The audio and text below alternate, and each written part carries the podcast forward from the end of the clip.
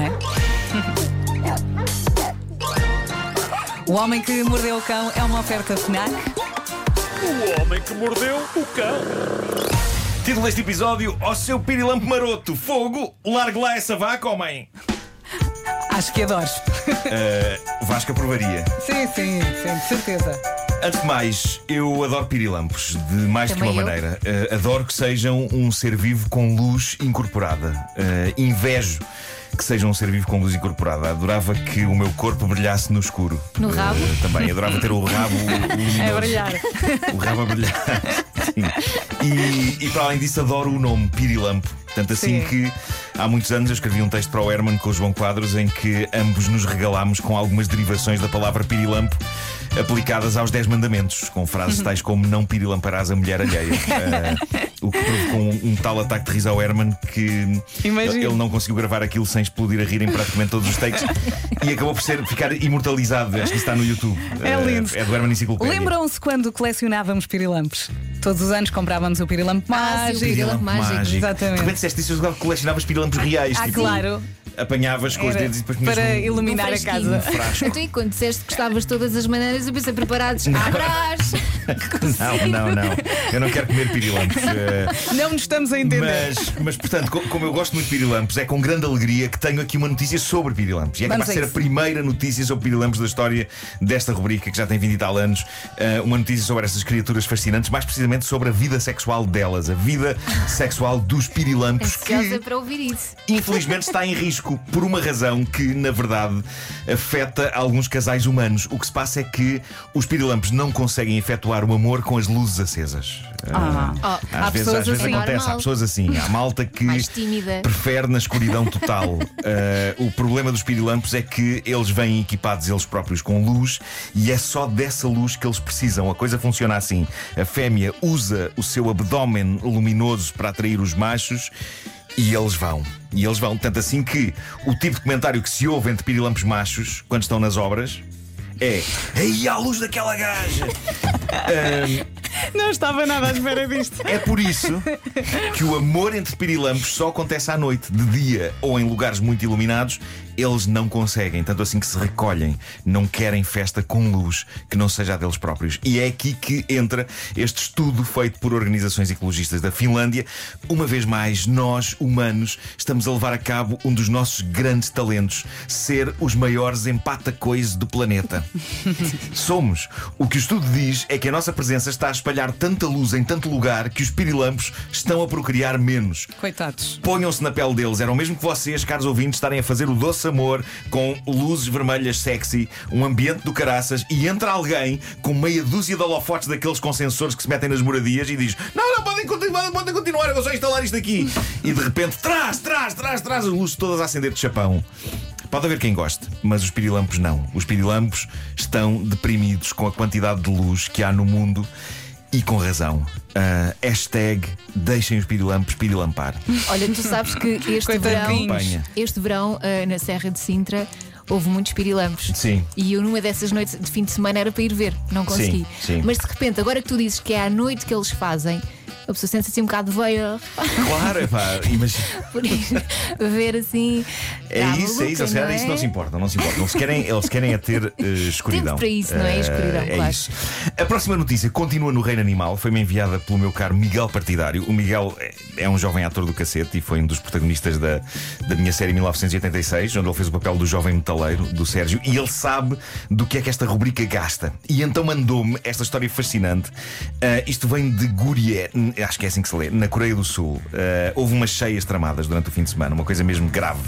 E quando as águas baixaram, ah, pessoas nesta aldeia, no aconchego das suas casas, começaram a ouvir estranhos sons vindos do teto. E quando isto acontece, geralmente fica-se com a sensação de que há ratos no sótão. E neste caso não havia ratos, havia um outro animal. Quando as pessoas saíram de suas casas para perceber o que raio estava lá em cima no telhado, foram surpreendidas com o que viram. Havia vacas nos telhados. Ah, segures Isto é, cheias. isto é extraordinário. Faz-me adorar as vacas ainda mais do que já adoro. Eu sou absolutamente fã de gado bovino. não no sentido de o comer, mas porque acho que são criaturas do mais fixe que São muito fofinhas. Pá, são incríveis. E o que se passou foi com as cheias, as vacas foram flutuando e nadando. Eu nem sabia que as vacas conseguiam nadar. Nem eu. Se calhar com a esta destreza. tudo. Ah, talvez.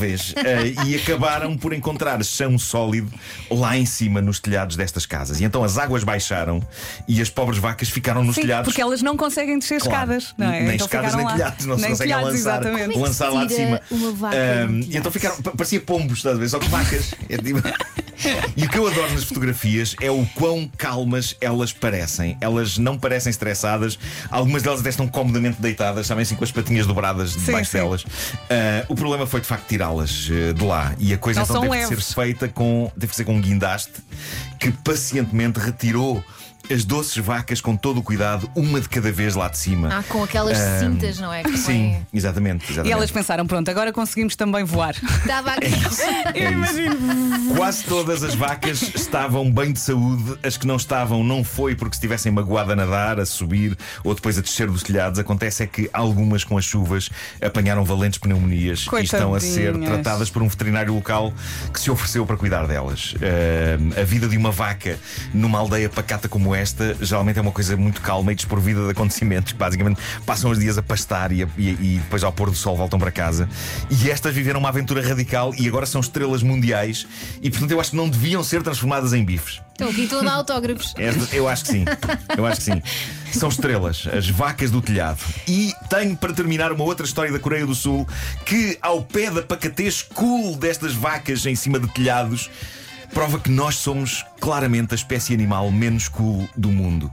Enquanto estas vacas esperavam pacientemente no cimo de telhados que alguém as fosse buscar, a alguns quilómetros dali, um youtuber da Coreia do Sul chamado Shin Tae-il que tem como nome artístico o Gamer Furioso da Coreia, resolveu dizer aos seus seguidores o seguinte: que se perdesse o jogo que estava a jogar, que era o jogo Fall Guys, ele, ele iria, em frente a toda a gente, largar fogo às suas partes íntimas. Ah, daí o nome. Mas Bom, olha, não prejudicava ninguém. Malta, eu.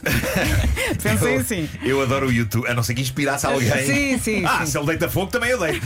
Ah, eu, eu adoro o YouTube e adoro até a natureza da profissão de youtuber, porque eis pessoas que conseguiram pôr a funcionar um meio de comunicação que faz a televisão parecer antiga e obsoleta e que conseguiram viver desse meio e, em muitos casos, fazer coisas notáveis. Infelizmente, continua a ser um meio onde existe também doses alarmantes de estupidez. Eu não quero generalizar a coisa ao nível geracional, mas a verdade é que alguns jovens de hoje regalam-se com a estupidez um bocado mais do que, por exemplo, os jovens da minha altura. E eu não estou a dizer que não fôssemos estúpidos, éramos, éramos, todos somos, numa ou noutra altura da vida, e alguns, infelizmente, continuam estúpidos pela Agora correm fora. mais riscos. Mas eu não me lembro é de muitos de nós acharmos boa ideia comer cápsulas de Exato. detergente ou lamber sanitas.